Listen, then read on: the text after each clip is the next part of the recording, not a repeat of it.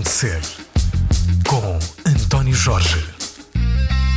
Muito bom dia, bem-vindos a mais uma edição da Razão de Ser na Antena 3. O meu convidado de hoje tem finalmente o disco de estreia uh, lançado uh, já há algumas semanas, fisicamente só em setembro. Bom dia, Nive, obrigado por estar connosco, ainda que remotamente. Bom dia, é, bom dia, obrigado. É um dia particularmente importante este, porque nós estamos a gravar a conversa no dia em que o disco sai. Como é que descreves o teu estado de espírito? É, olha, é o, é o culminar de uma, é o culminar de uma viagem muito longa. Realmente, quando acabei o álbum, foi um, senti-me senti-me muito preenchido e senti-me vazio ao mesmo tempo. E, e sinto um bocadinho a mesma coisa hoje, mas sem o vazio uhum. sem o vazio. Sinto-me sinto-me bem por estar a, a, a, partilhar, a partilhar isto com, com o mundo. O disco chama-se uh... Philosophy, que é uma mistura das concepções de filosofia e poesia. São realidades, conceitos, eh, percepções e leituras do mundo que se identificam muito com a tua personalidade. É uma observação bem feita esta? É, é uma observação bem feita.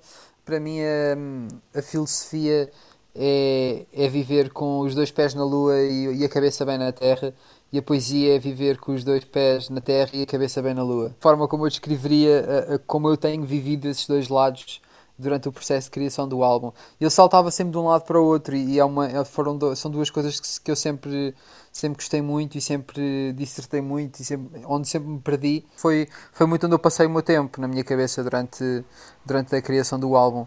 Há uma coisa que tu defendes que me parece muito interessante e eu gostava que tentasses explicar essa ideia. Como é que a música é, do teu ponto de vista, eh, sempre maior que o seu autor?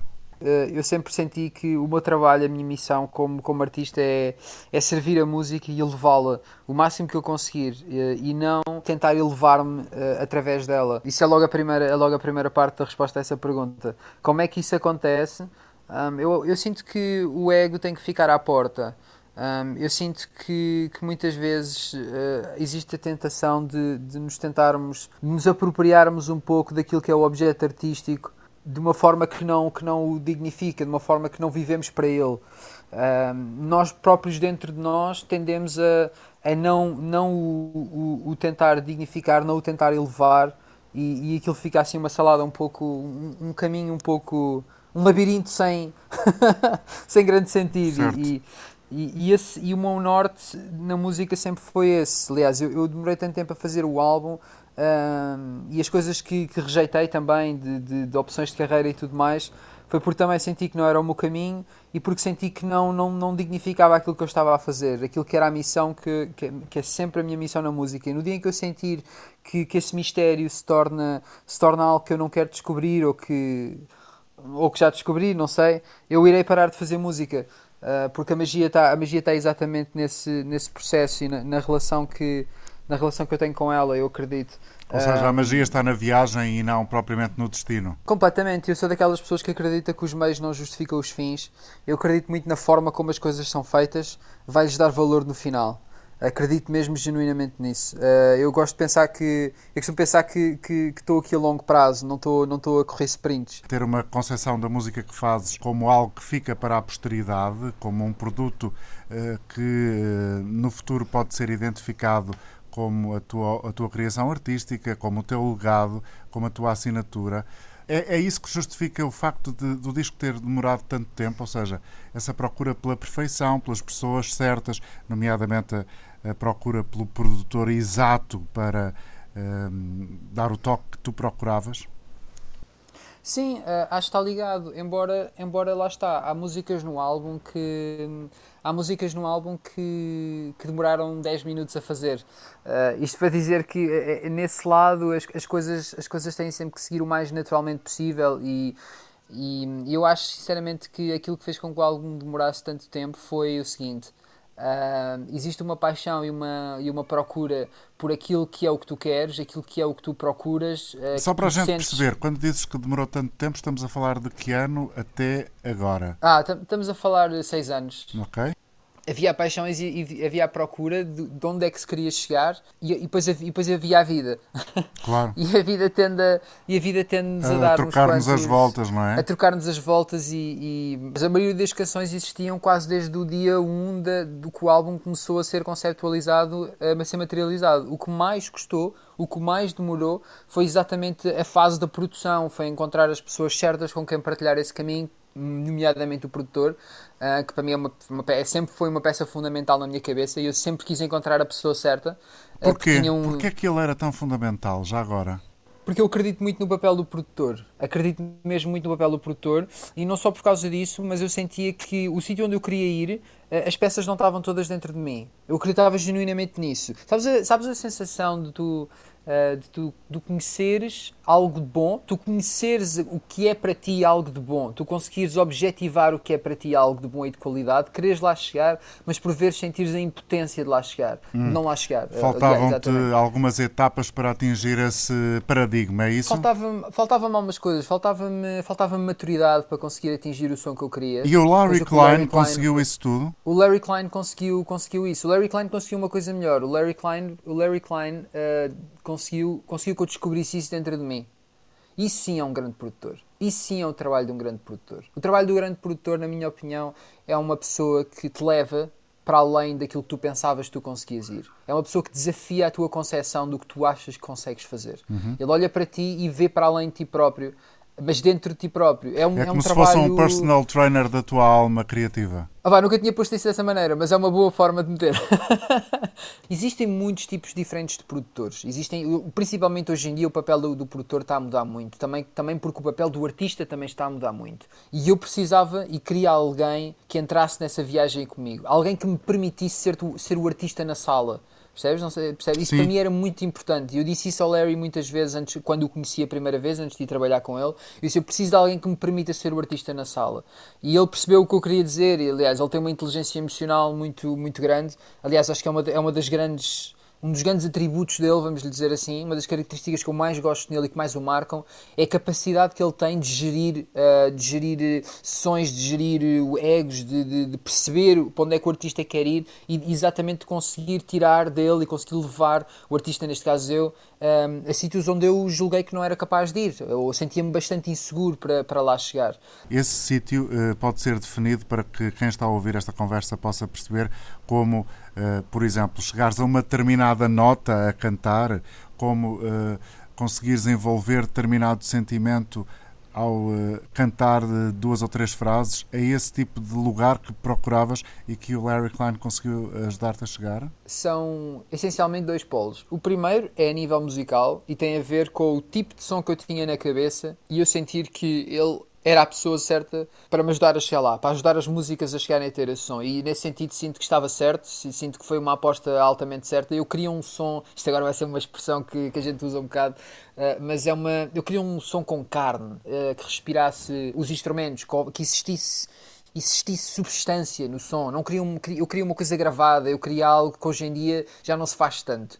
Um, eu queria uma coisa mais, um processo mais old school. Foi sempre muito o que eu bebi, digamos assim, uh, e, e, sempre fantasiei muito com esse processo e vejo imensa magia nesse processo. Uh, e, portanto, eu queria isso, eu queria isso e, queria, e, e, isso está muito embedido na cultura também. Existe uma cultura muito forte lá, uh, tal como existe em Inglaterra, por exemplo, mas o som é completamente diferente e eu queria um som mais americano. E ele ajudou-me a chegar lá. A parte mais importante, e aqui é o outro polo, é o lado emocional é o lado emocional. E estavas a dizer é, é chegares a uma nota não tanto. É mais uma é mais uma coisa interior. É mais um lidar com as tuas inseguranças. Uh, é mais com uh, tu sent, eu com ele eu sentia que podia ser vulnerável no estúdio. Eu sentia, eu sentia uma vontade gigante a dizer que não sei, a dizer que, um, que não tenho todas as pistas, eh, porque sentia que estava ali com alguém que eu sentia que a nível humano estava disposto para me ajudar a encontrar essas respostas. E eu acho que isso é algo muito profundo e é raro de encontrar hoje em dia. O teu alter ego, Nive, eh, podemos perceber eh, porque é que ele surge? Claro que sim. Ele, ele é uma denominação do meu nome, uh, do meu apelido, que é Neves. E, e, portanto é, é um bocado essa. É bastante daí que ele vem. Muito bem, Como é ficou que, claro. Como... E foste, a, a, distinção entre o som americano e Inglaterra e inglês também é uma das coisas que surge aqui no, no teu discurso. A Inglaterra uhum. tem uma proximidade muito grande com este disco uh, e também contigo próprio. Queres explicar porquê? Minha educação, desde que eu fui pequeno, desde que eu era pequeno, pronto. É, ou seja, estou a falar da educação em casa, não estou a falar da educação na escola. A, a, a educação em casa um, sempre foi muito baseada na cultura inglesa, isto a nível cultural. Um, sempre, sempre bebi muito da cultura deles e vivia muito intensamente a minha mãe também a vivia muito intensamente. Uh, quando falamos, por exemplo, de Beatles, basta dizer isso, foi, uh, basta dizer essa porque, porque foi realmente um dos, um dos, um dos maiores. Uh, uma das, é uma das minhas maiores referências e é aquilo Estava sempre presente mais, em casa. Estava sempre presente em Beatles. casa. Exatamente. E eu não só, não só estava presente, como eu adorava aquilo. Uhum. e sim, continuo sim. a adorar. Porque podias e... ter uh, tido um, um, um, processo de rejeição à, à coisa, não é? Estar tanto tempo a ouvir a música que os pais ouvem, Exato. às vezes, não, não resulta bem. Exatamente, e eu nunca tive esse, esse, sentido de rebelião, digamos assim, em relação a, ah, não, mas meu Deus, não, eu adorava genuinamente aquilo. Uh, e portanto, eu sempre fantasiei muito uh, com a Inglaterra. Eu sempre fantasiei muito com, com estar lá, com sentir aquela energia, porque eu sentia que já lá tinha estado, mesmo sem lá estar. Uh, e quando foste para... para... ficar, exatamente, quando foste para ficar, essa magia que, que imaginavas concretizou-se ou foi uma desilusão? Não, não se concretizou. Não se concretizou, mas não se, não se aliás, eu já, eu já, tinha lá estado antes e nessa altura sim concretizou-se. Eu acho que há uma diferença entre tu, tal como existe uma diferença entre tu saberes alguma coisa e realizares essa coisa dentro de ti, são coisas completamente diferentes. Existe uma profundidade muito diferente associada a cada uma dessas coisas. Existe também a diferença neste caso entre eu ir a Londres e perder-me lá como um turista e ir lá para ficar. São coisas muito diferentes. Completamente uh, diferentes. São, são coisas completamente diferentes e, portanto, senti essa magia quando lá, quando lá fui, nas, nas algumas vezes que lá fui uh, para estar em Inglaterra. E vou à Inglaterra e vou-me perder em Inglaterra e tudo mais. Muita gira, incrível, fantástico. Vou para ficar em Inglaterra. Oh meu Deus, tirem daqui. Ou seja, eu gostei, eu gostei, é foi, mas acima de tudo. Não é? Mas tu foste com um propósito, não é? Aos 19 anos. Sim, eu fui, fui estudar, foi a, foi a desculpa. Estou a brincar. Fui, fui para lá estudar, uh, fui para lá estudar Music Business. Um, e, e o que é que aprendeste? Sim. Bem, eu, eu estou a dizer que a minha, a minha ida para, para Music Business teve dois, teve dois, dois objetivos. O primeiro e mais importante foi uma vontade que eu tinha, continuo a ter e que vai se evidenciar daqui a uns tempos com o trabalho que eu estou a fazer agora, uh, não o álbum, mas outras coisas, que é ligar a música a causas sociais, digamos assim. Uhum. Uh, e portanto, essa foi uma dos principais focos. Eu queria estar dentro daquele ambiente e para isso precisava de conhecer os cantos à casa. Um, e depois o segundo é, é uh, isto music business é música é muito giro, mas o music business é o faroeste, uh, como eu costumo dizer. O music business é um, é um negócio, é um, é um meio, não lhe vamos chamar um negócio, é um meio muito agressivo. Uhum. É um meio muito agressivo e com muitos cantos. E muitos músicos pecam aí, muitos músicos caem nas suas armadilhas, eu também caí, mas, mas, mas caem nas suas armadilhas e não. porque é realmente complexo, existem, existe muita coisa. E eu queria saber onde é que me estava a meter, senti que era uma coisa altamente lógica de o fazer, perceber o, o meio em que me estava a meter. Uh, principalmente na altura, na altura eu ainda não, tive, não tinha tido a sorte de ter conectado com, com pessoas ao nível como me conecto hoje e ter o núcleo que tenho hoje e sou um sortudo por o ter. Ou seja, isto quer dizer tenho que ter pessoas ao meu lado que acreditam em mim um, por aquilo que eu sou e não tanto pela ideia que elas podem ter de mim. Um, e, estão cá e sempre tiveram cá pelos bons e pelos, nos bons e maus momentos, portanto tenho uma sorte gigante nisso, mas na altura não tinha tanto isso na minha vida. E portanto o caminho como artista consegue ser muito solitário, é muito, é muito toca muitas coisas na vida, mas focando mais nas artes, consegue ser muito solitário não só pelo processo criativo, como também pela própria jornada. No final do dia tu, és tu que tens o testemunho da tua arte, és tu, é, é, é com ela, és tu que a vais levar para a cova, sejas tu, sejas tu a dignificá-la ou não é, é, é, é, tu é que vais. a tua história está ligada àquela música, és tu que vais carregar esse testemunho até ao fim. É Portanto, cada um de nós que se avalia a si próprio, no fim das contas. Exatamente, exatamente. E portanto eu sempre tive um bocado essa noção e, e queria saber como mexer, queria perceber, uh, queria ter tudo ao meu alcance, digamos assim, tudo nas minhas mãos para poder. E o que é que foi, do teu ponto de vista, o mais interessante que aprendeste nesse tempo que, no início da tua fase adulta, digamos assim, uhum. aprendeste a estudar music business, os negócios da música, os meandros da música e da indústria, ou a tradução mais livre que quiserem aplicar? Bem, olha, aprendi que, aprendi que se chama music business por algum motivo. It's all about money. É. Não, não, não é It's all about money. E chama-se music business, a música vem primeiro. A música vem sempre primeiro. E uhum. quando a música não vem primeiro, acabou. Acabou, não há nada a fazer, não interessa nada. Não, não há cá business, não há cá nada. Mas Portanto, é aquela coisa do, que o Larry Klein percebeu, ou seja, deixou de ser o artista na sala. E é isso que é a música. É, não, é, é privilégio não, é... ao artista, à música ela própria. Eu acho que nós temos sempre que, que, saber o que é que vem primeiro e a, a, música, a arte é sempre a primeira coisa e é isso, sempre, é, é isso que nós temos sempre que responder primeiro. Mas chama-se music business, por algum motivo. E o business está lá também. E eu, eu caí, eu fiquei preso a um contrato durante dois anos e meio, uh, durante dois anos e meio em LA, uh, aquela história clássica, digamos assim, muitos artistas passaram por isso, mas é um exemplo que eu tenho a dar de, eu perdi, as músicas que hoje estamos aqui a falar para lançar, o álbum que estou, que estamos, que estou a lançar agora, eu fiquei sem esse álbum, eu perdi essas músicas. Okay. Eu perdi o direito de poder trabalhar essas músicas. E a minha luta durante dois anos foi recuperar essas músicas. E portanto, o que eu quero dizer com isto, quando eu digo que é music business, é não. E agora, numa, agora falando de uma, forma, de uma forma diferente, é não caiam nesse erro percebam o meio em que se estão a meter, porque isso é muito importante. É, é mesmo importante perceber o que é, o que é os meandros, uh, uh, uh, porque eu tinha uma visão e continuo a ter. E continua, agora tenho ainda mais, uma visão muito, não, não lhe chamaria utópica, mas fantasiada e romantizada da música. Continuo a tê-la porque agora valorizo mais isso do que se calhar valorizava antes ainda, porque já o perdi e eu não vou perder outra vez.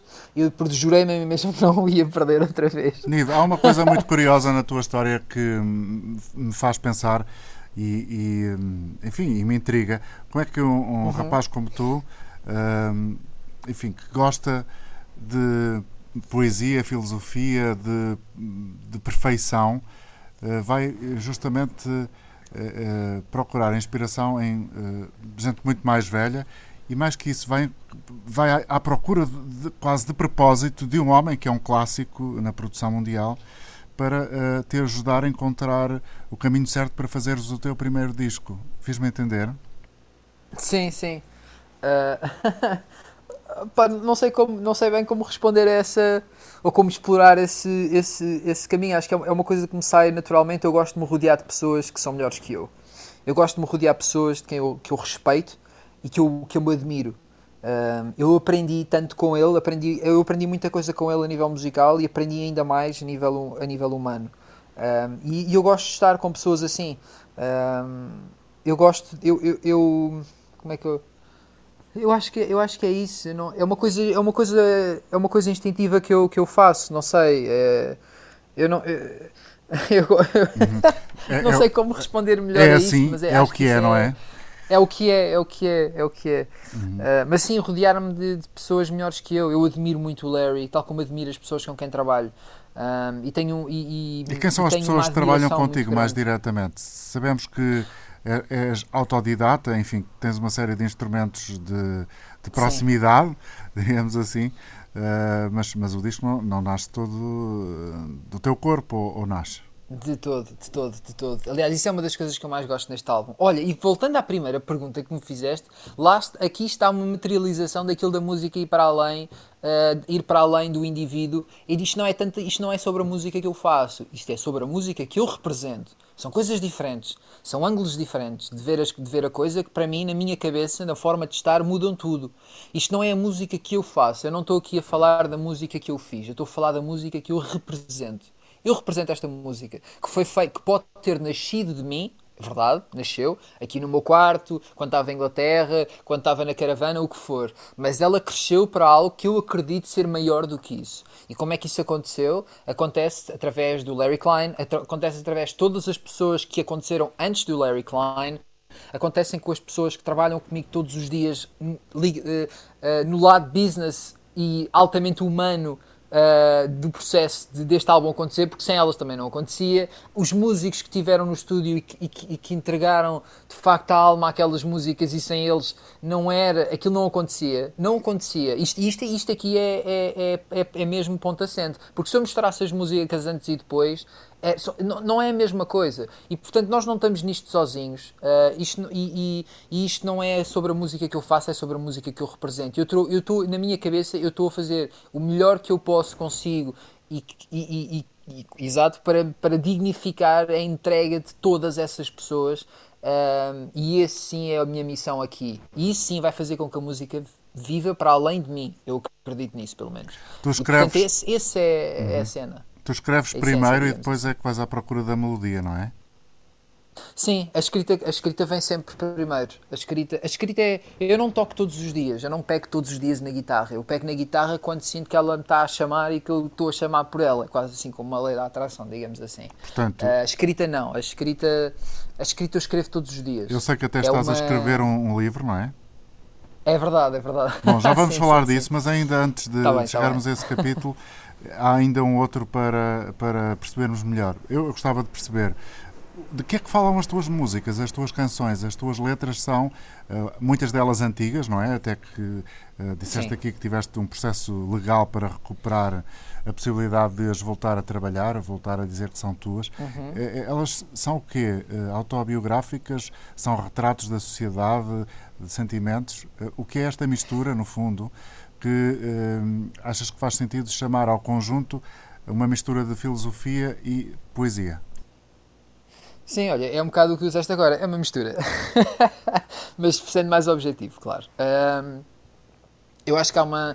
Nós, assim, todos nós estamos sujeitos às, aos mesmos sentimentos. E o que eu quero dizer com isto é: eu sinto felicidade, tu sentes felicidade, eu sinto tristeza, tu sentes tristeza, eu sinto angústia, tu sentes angústia, ansiedade, tudo por aí além.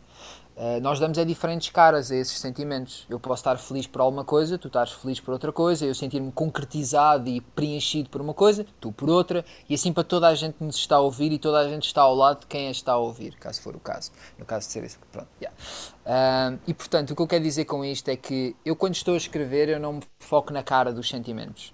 Uh, eu gosto de sentir as coisas de uma forma, de uma forma sem filtros, completamente, e, e sem racionalizá-las, mas depois gosto de ir mais fundo. Uh, eu acho que esse é o, é, o, é, o, é o que eu lhe chamo quase o sacrifício do artista. Não no sentido, oh meu Deus, cá vamos nós, mas no sentido, no sacrifício de quase pôr em xeque a sanidade mental, uh, não ver, não, não descontentarmos com a meia verdade. Um, descobrir a verdade nas, nas, nas, caras que nós vamos encontrando ao longo da vida e às quais nos fazem sentir coisas. E nesse sentido é que eu não considero que ele é autobiográfico.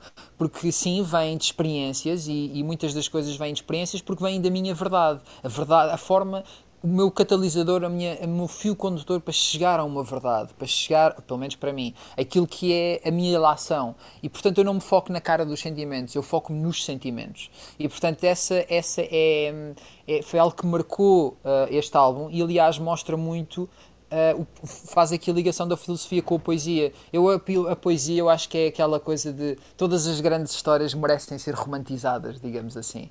E, e eu gosto de me perder nas histórias e, e, adoro quando há músicas, há músicas realmente que são, que são visivelmente histórias. Quando ouvimos, por exemplo, uma This Dream, é uma história, mas quando ouvimos uma Lie Love It não é bem. E portanto eu, eu acho que e daí é mais essa aí a Lie Love It, por exemplo, é mais é mais eh, é mais o processo completo um, de, de, de, dissertar sobre, um, sobre a cara de um sentimento e realmente olhá-lo de frente, tirá-lo da gaveta e ver, ok, nós estamos aqui os dois, bora lá conhecer-nos um ao outro. Uh, e eu acho que isso é uma coisa que, que eu gosto de fazer. Às vezes é uma viagem que, que demora a voltar, é um processo um bocadinho autodestrutivo de vez em quando, mas acho que esse é o meu papel também, é descobrir a verdade e transmiti-la. Um, e, e, e isso é o que eu.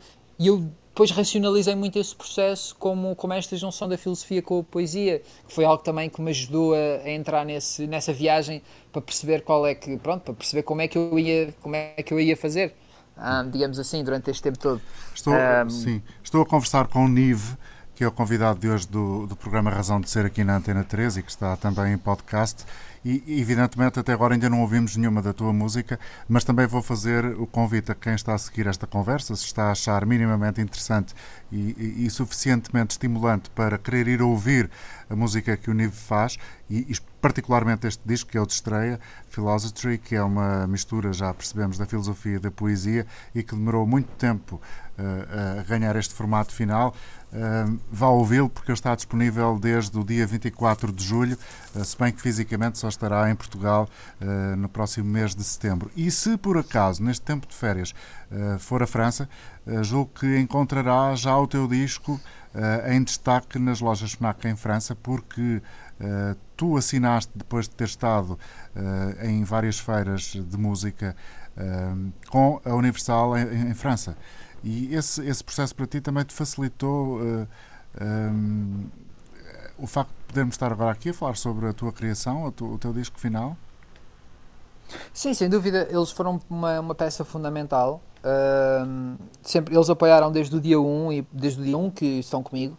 Uh, e, e, e, sem eles eu não, não teria conseguido trabalhar com o Larry Klein e portanto uh, facilitaram muita coisa, foram facilitadores de muita coisa e, e sim, ajuda muito. Eu acho que é importantíssimo teres, teres parceiros e teres pessoas ao teu lado que, tal como eu já disse, que acreditam em ti e, que, e na, uhum. na, música que, que, representas e que, que, estão lá ao teu lado contigo, não estão atrás, não estão à frente, estão ao teu certo. lado.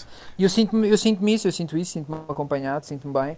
Uh, sinto-me em casa. Quem está a ouvir esta isso, conversa é deve estar a achar assim: bom, mas este rapaz que está aqui a falar, está a falar de música, eu tenho que ir ouvir porque tem um produtor fantástico que trabalhou com gente muito reconhecida, clássicos da música do mundo, uh, o Larry Klein. Bom, é, é melhor que uh, possam ouvir a música dele, mas aqui a ideia é também conhecer a pessoa por trás da música e o processo criativo e o resultado final de todo esse processo. Quem está a acompanhar esta conversa desde o início deve estar uh, um pouco com a, impressão que tu serás um, alguém muito espiritual, é verdade? eu não. eu, eu, eu vou-te vou confessar uma coisa.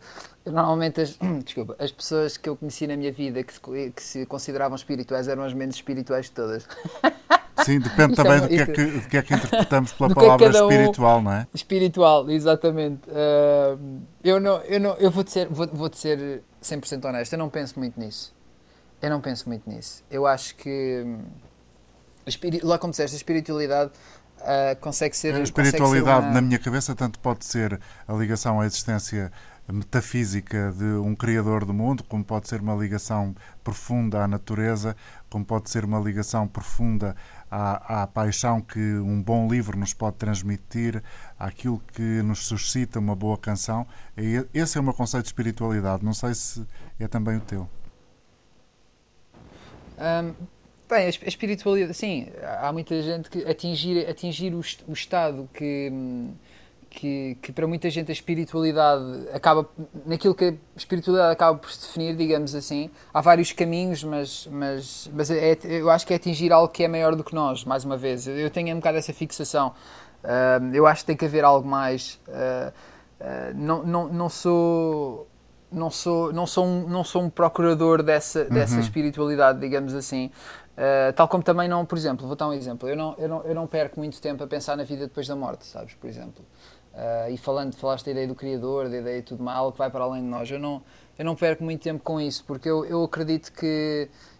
Primeiro, porque eu não, eu não tenho medo, não tenho medo desse, desse, desse dia. Uh, não tenho muito. Eu tenho medo é de chegar a esse dia e sentir que, e sentir que, sentir que a minha passagem aqui não foi real e que não, não deixei algo para trás que, que faça jus à forma. Ao, Sim, faça jus ao, à pessoa que eu quero ser, à pessoa que eu, que eu quero ser aos meus olhos e aos olhos daqueles que, daqueles que, que eu gosto, daqueles que, que partilham esta viagem comigo, uh, que partilharam, que partilham e que irão partilhar.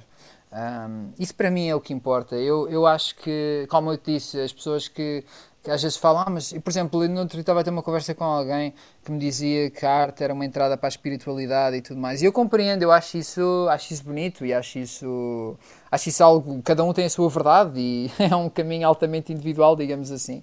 Mas não é a tua cena? Não, não é o facto de não ser a minha cena. Eu, eu não sei, eu não, não me nunca me perdi muito nessa, nessa, nessa, nessa discussão, nunca me, nunca me preencheu, sabes? Essa, essa procura, essa e eu, eu vivo para alcançar algo, eu acredito que tem que existir algo mais, mas, mas não. Uhum. não Quem são os teus heróis da, na música, uh, Nive? Os meus heróis na música. Olha, um herói que eu tenho na música, e não é pela música, embora a música seja incrível, é o Bob Marley, por exemplo. Uhum. Uh, eu adoro a forma como ele estava na música, adoro a consciencialização dele que ele tinha, uh, da sua mensagem.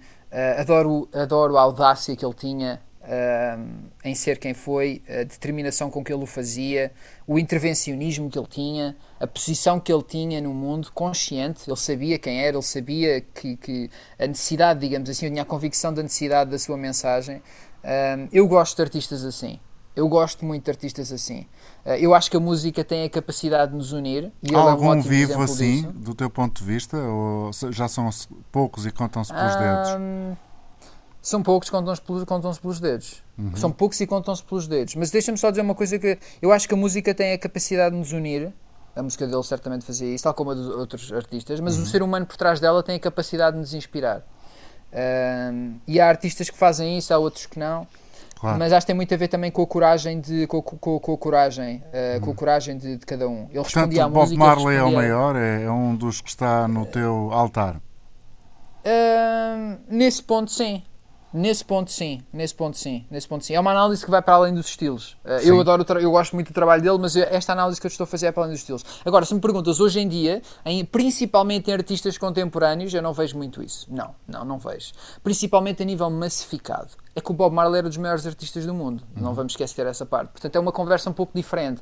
E é também injusto de fazermos essa ligação com artistas que ainda não acabaram o seu trajeto. Portanto, também não é, também não é por aí. Mas hoje em dia, contemporaneamente, não, não vejo isso não vejo isso e não vejo também uma grande, uma grande vontade de lá chegar. Uh, acho que nós estamos, acho que, acho que esta nova geração, na qual eu me incluo, uh, a consciencialização não está tanto lá. Uh, não está tanto lá e, e, e a, a, força que a sua arte tem e perceber que ela vai para além de nós um, essa empatia, vamos lhe chamar o que quiser, mas essa, essa, essa, essa, essa noção de que a música vai para além de nós e tem um, a música tem um papel gigante na sociedade. Vamos dizer, se, se aliens descessem à Terra e nos conhecessem, conhecessem os seres humanos, uh, eles, eles bastavam olhar para a nossa música para perceber tudo, para perceber a nossa história cronológica e para perceber o nosso mapa emocional também. E portanto a música tem essa força, a música tem isso. A música é, é, é uma forma de arte incrível, porque é uma, é uma forma de arte abstrata, é uma forma de arte que não, tu não tocas, não é palpável. Ela não é, tu não chegas lá e tocas numa nota, tu não consegues tocar na música. Tu não, da mesma forma que consegues chegar a um quadro e esborratar aquilo tudo. A música tem um lugar, sempre teve um lugar especial, um mistério especial na, na minha forma de estar, muito por causa disso também. É, um, é, é mesmo um mistério que eu não quero resolver, hum. uh, porque acho que é lindo assim. E quando ouvias a música dos Beatles uh, com a tua mãe, sobretudo, que era dos teus pais, julgo eu a que mais gostava, foi pelo menos essa a uhum. impressão que tive. Quando ouvias os Beatles, percebeste logo que também querias ir por ali, ou seja, fazer música? Sim, os, os, a maioria dos artistas que me inspiram não é tanto, não é tanto, na, não é tanto na forma musical. Uh, eu tenho as minhas influências, ouço aquilo que gosto, ouço muita coisa, tal como muita gente, uhum. e, e portanto eu não tenho aquela cena, não, aquilo para mim é genial, é fantástico, tenho as minhas coisas, mas onde eu gosto de focar a conversa mais nesse sentido é os artistas inspiram-me pela forma como eles abordavam a sua música, pelo papel que tiveram, uh, porque eu acho que isso é, acho que sim é uma conversa que deve ser tida, digamos assim. Todos nós gostamos das nossas coisas, todos nós sim, mas então o que é que queres dizer em concreto? Que eu não estou a perceber. Estou a dizer que, por exemplo, a forma como os Beatles me influenciaram e aquilo que eu romantizava pelos Beatles, embora a música seja incrível, era a energia que eu sentia dos Beatles. Uhum. Uh, há artistas de quem eu gosto da música e não. E não, e não sentes nada. E não sinto nada. Para além não, da não música. Sinto, para além da música, sinto que não há. Não, mas a música, o objeto artístico deve ser sempre o primeiro foco de, o primeiro foco de, de, de ação. Uhum. Focarmos em ideias, não em pessoas. Uhum. Uh, eu acho isso, acho, isso, acho isso importante mas ao mesmo tempo acho, acho, que, há, acho que há algo muito bonito uh, na entrega e na forma que, naquilo que guia uh, estes artistas. E esses sim inspiram muito. Os Beatles é um ótimo exemplo. Contemporaneamente, por exemplo, o Bon Iver também. Uh, gosto muito da forma como ele, a maneira dele, a forma como ele. A música, por exemplo, os Genesis também me inspiraram imenso, nesse sentido. Uh, não tanto pelo cariz interventivo, digamos assim, embora também existisse, mas, mas, no, mas mais na, naquilo que eles a mim a romantização que para mim é toda a estrutura Gênesis, toda, toda a, a, a, uhum. querer ir a mais longe, o querer quebrar, o querer quebrar as regras, o querer, o querer ir, o querer renovar, desafio, inovar. renovar, exatamente, o querer destruir o que havia antes e construir algo novo, essa audácia, essa, essa magia é uma coisa que Nivo, também acho há, há pouco que disseste outra coisa muito interessante que eu uh, queria que aprofundasse um pouco mais que é o papel do, do músico é diferente agora, está a mudar. O que é que querias dizer quando disseste isso há, há minutos, nesta conversa? eu acho que o, o, o, papel do artista está a mudar. Eu, o, não é tanto o papel do artista que, que, está a mudar, é mais o, papel, é a forma como o artista se vê hoje em dia e se comporta uhum. hoje em dia que, que, é, que é um bocadinho diferente. Uh, vamos lá ver, uma coisa também justa dizer aqui é, os Beatles, os Beatles na altura em que estavam gigantes, aquilo era, eram quase os On Direction de hoje em dia. Uhum. Isto é uma coisa engraçada de se dizer. Nós hoje em dia olhamos para trás e vemos as coisas como a história nos conta e como, e como a história é. Uh, mas os Beatles, na altura, quando vamos ver os concertos, eu lembro a primeira vez que vi um concerto dos Beatles na, na, na internet, aquilo parecia-me um concerto dos One Direction, ou seja, aquilo era, era um esterismo completo, uma boys band. Sim. A gritaria, a própria forma como a boys band se apresentava. Os Beatles ganharam uma consciencialização na música deles numa fase um bocadinho mais avançada da carreira deles. Portanto, estou a dizer isto numa. É, é, é, e, e vê-se essa, essa diferença. As personalidades começaram-se a, a, maturar, digamos assim, e, e, e, realmente a, música que havia para trás também era muito boa, mas a mensagem em si começou a, a, numa uma fase um pouco mais avançada, digamos assim. E, portanto, eram, eram quase os One Direction da altura. E, portanto.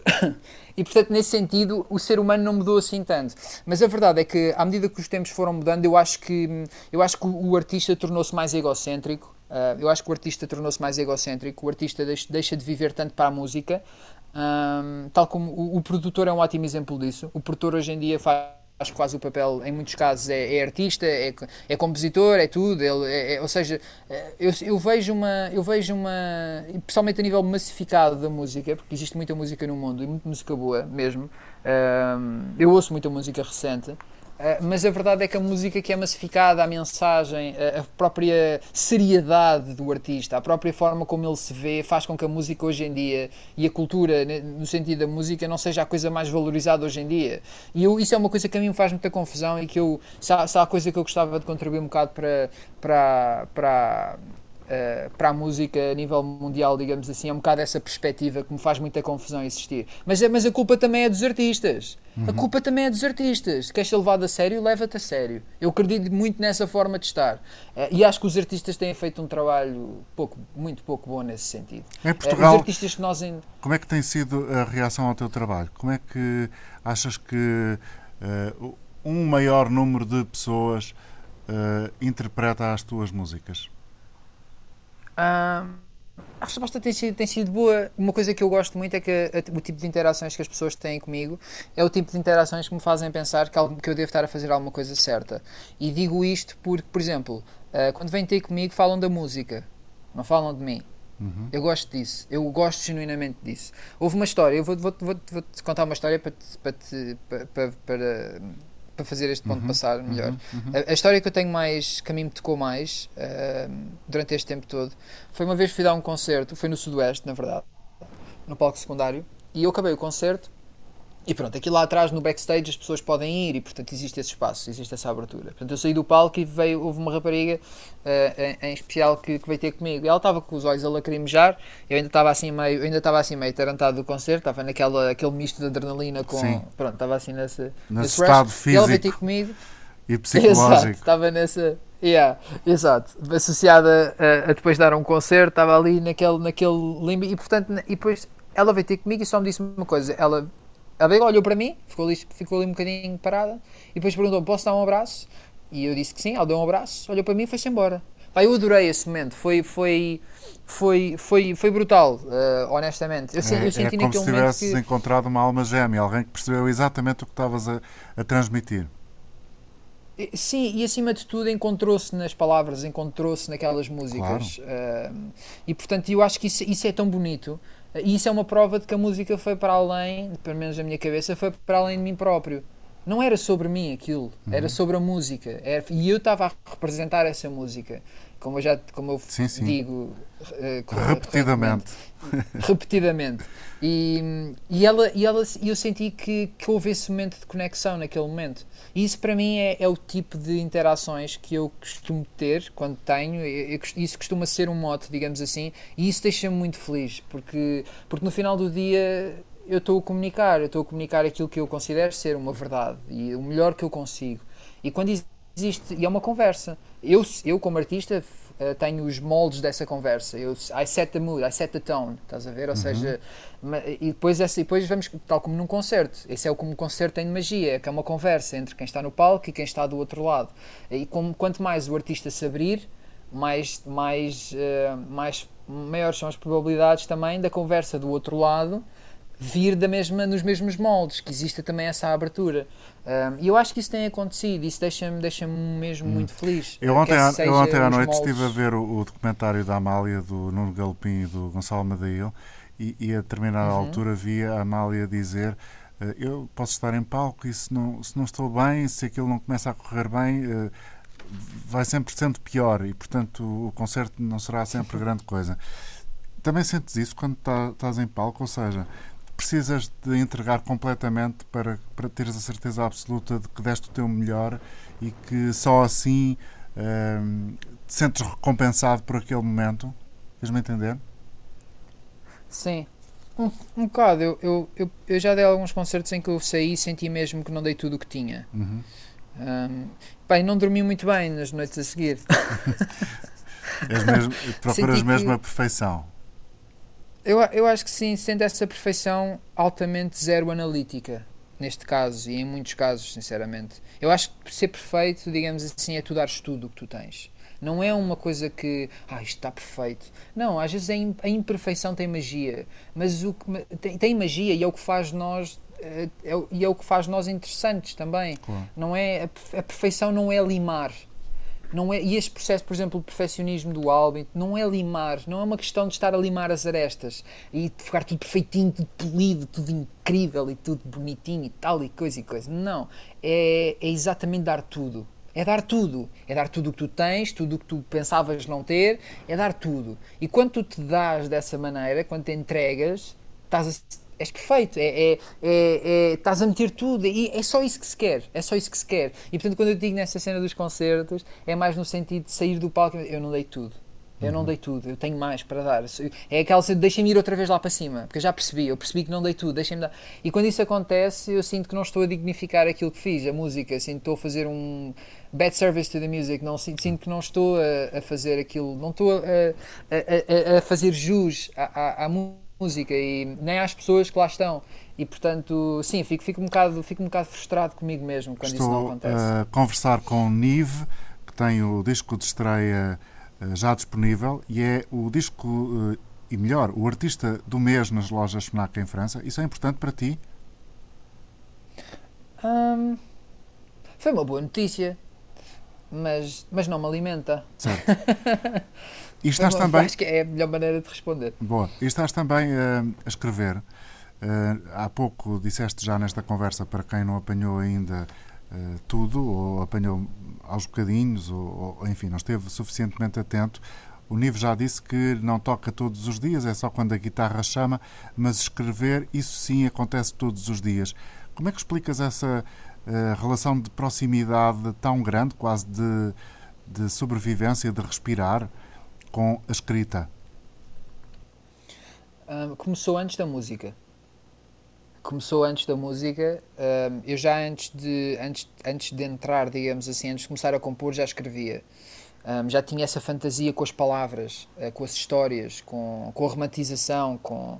Não sei, acho que há, sempre me senti um bocadinho viciado na, na, nesse processo. Acho lindo o facto de eu estar a olhar para uma, para uma folha branca e criar algo do nada, do zero. Acho que é um processo que a mim sempre me sempre, sempre fantasiei muito e sempre me deixou muito intrigado e adoro, adoro sentir que não sei nada, adoro sentir que entro numa folha de papel e, e, e de repente começa a ganhar vida aos poucos e poucos.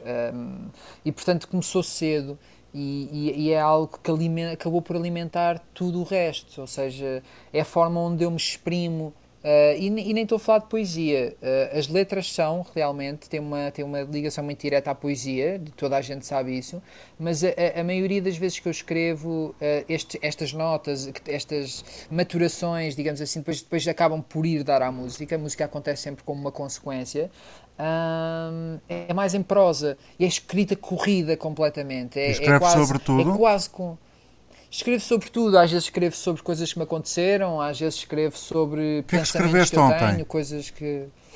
Olha, ontem escrevi no livro. ontem que eu ando com a minha cabeça aí agora, a nível, a nível criativo, uh, tô, é a minha nova viagem.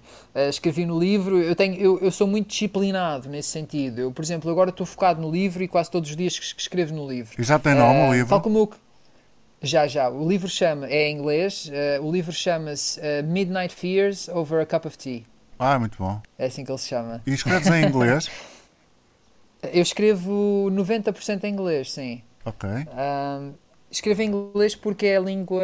Lá está, tem tudo a ver. Tem eu comecei a escrever em inglês as músicas e, e, antes disso também comecei a escrever em inglês. Eu sempre fantasia muito com a língua inglesa e encontrei uma casa muito grande na língua inglesa. Se, se é por causa de, de, do impacto uh, não racional, digamos assim, que, que teve à medida que aquelas músicas todas foram entrando e os livros que eu ia ler, não sei, embora ache que sim.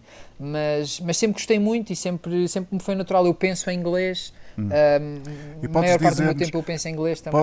can you tell us? Podes dizer-nos uh, para ter contigo. Qual é a história do livro? Okay. Se é que é possível? Claro que sim. O, uh, o, livro fala. O livro é a história de um miúdo de 15 anos que, que tira a sua própria vida. É um bocado carregado. Mas este, este livro tem este livro tem grandes. Um bocado carregado é a favor. Uh, é a favor, exato. E de repente caiu aqui uma pedra. este não, mas o livro tem muita influência na tem muita influência na minha. Eu tiro muito, muito bebo muito uh, daquilo que foi a minha infância. Obviamente ainda cá estou, tenho 26 anos, não fiz aquilo que o personagem principal fez, mas digamos que é um mas livro de ficção. Nisso, não? Um, ok, eu, eu, estaria a mentir se, se a eu, eu estaria a mentir se, se, alguma vez dissesse que ponderei, mas também estaria a mentir se alguma vez dissesse que, que esses pensamentos, que essa ideia, que, essa, que esse, o vislumbre, esse, esse espectro nunca me, nunca me visitou.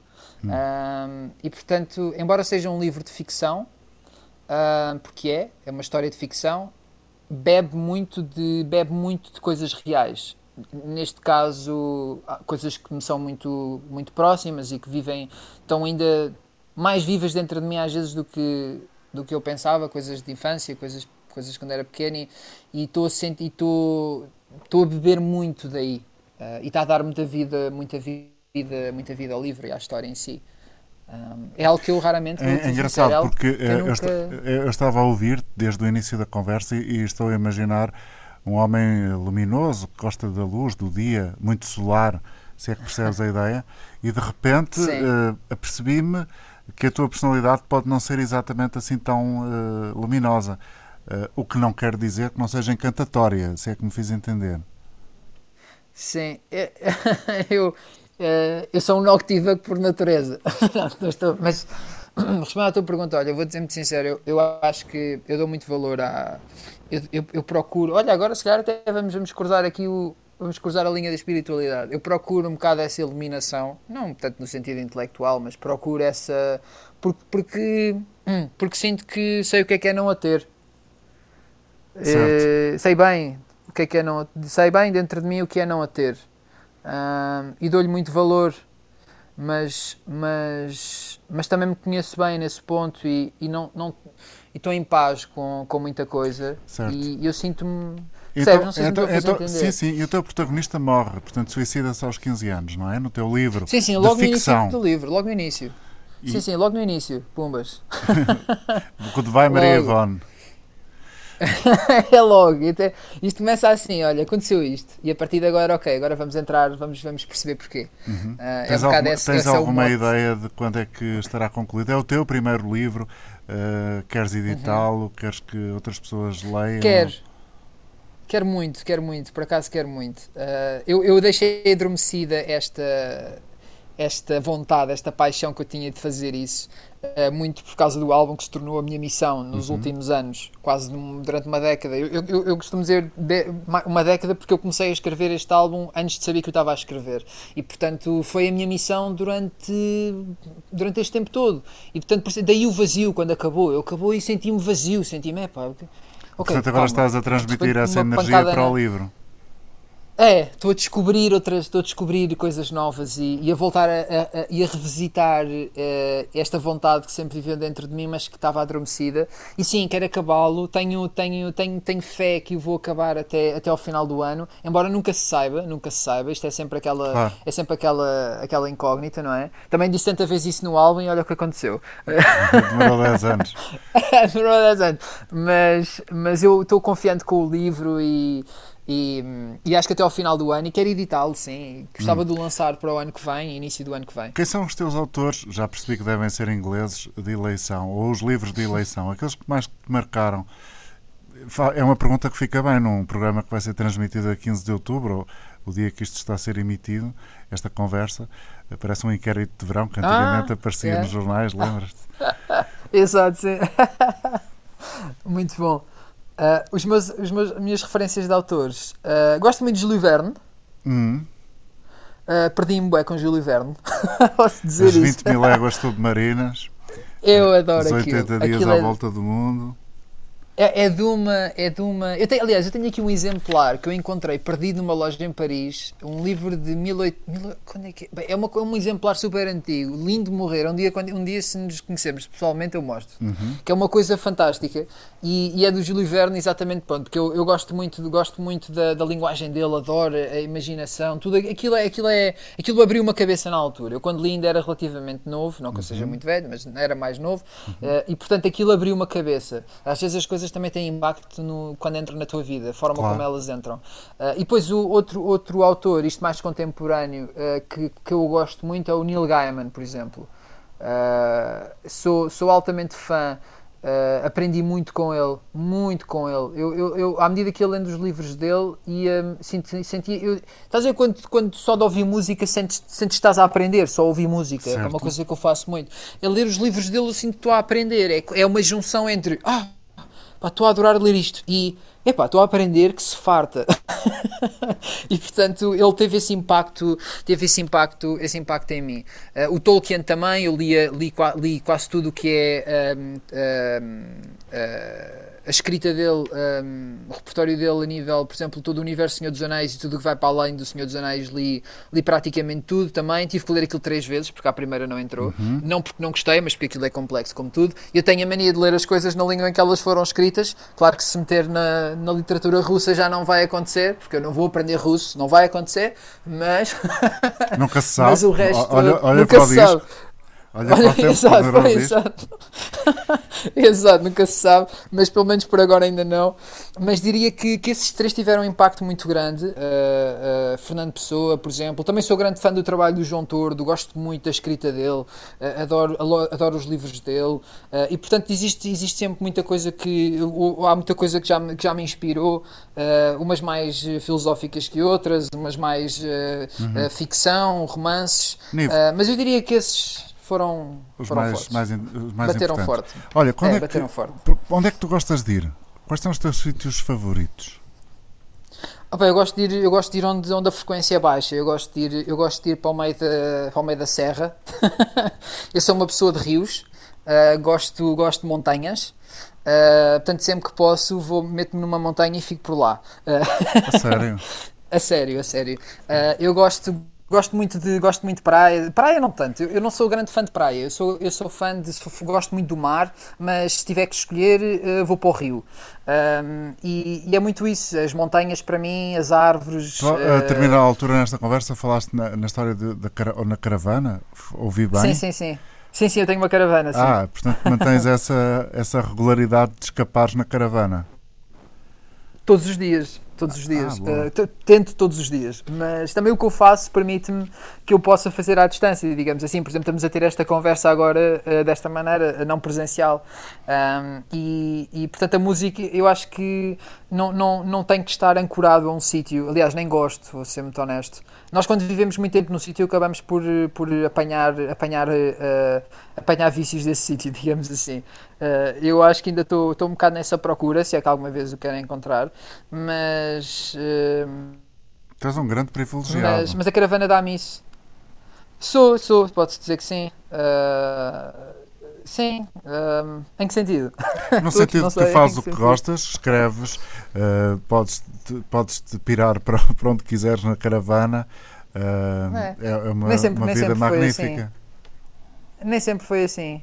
Nem sempre foi assim. Mas eu, eu acho que a. Não, isto é, é, é chamada inveja boa, hein? atenção. Não, não, mas sim, mas não, não sim, mas nem, nem ia pegar por aí. Mas eu o que eu ia dizer é que eu acho que a felicidade, a, a felicidade tem que se, é uma coisa que se tem que trabalhar. Não é algo que nos vem, não é uhum. é algo que ah e tal, sou feliz ou sou triste. Não, tem que se trabalhar para ser feliz, tem que se, tem que se, tem que se, tem que se agir perante, perante essa vontade e perante aquilo que são os nossos sonhos. Sonhos sem objetivos são armadilhas Sonhos sem objetivos são armadilhas, são, na minha opinião, a meu ver. E é, é, preciso, é preciso, acho que é preciso convicção, é preciso força. Eu nem sempre ativo, nem sempre ativo, sou humano também, como todos nós, mas, mas gosto de pensar todos os dias estou um bocadinho mais perto da pessoa que eu quero ser. Um, da pessoa que eu quero ser e daquilo que eu quero deixar para trás. Um, nem sempre pude fazer isto, é como eu te disse, eu, eu, eu, não, eu, eu, eu valorizo muito essa, essa questão da luz, digamos assim seja o que ela querer dizer, porque, porque já, já tive sem ela. Uhum. Uh, e portanto valorizo-a muito e procuro-a à minha maneira. E esta é a minha maneira de a procurar. Eu acho que um dia, quando eu assentar, é quando encontrar uma pessoa que. Isto agora aqui não devaneio quase, mas é quando encontrar uma pessoa que, que, que faça sentir casa. Uh, mas até lá sou eu e. e os meus pensamentos, e, e eles não gostam de ficar muito no mesmo sítio durante muito tempo. Um, mas sempre que posso é uma montanha diferente. Muito obrigado pela tua amabilidade e conversar connosco neste programa. Não, obrigado eu. Obrigado um bom fim eu. de semana para todos. Uh, espero que tenham gostado da conversa e agora, uh, depois da conversa e de conhecer um bocadinho melhor o autor, Nive, N-E-E-V, é procurado o disco, Philosophy, boa escuta e bom verão.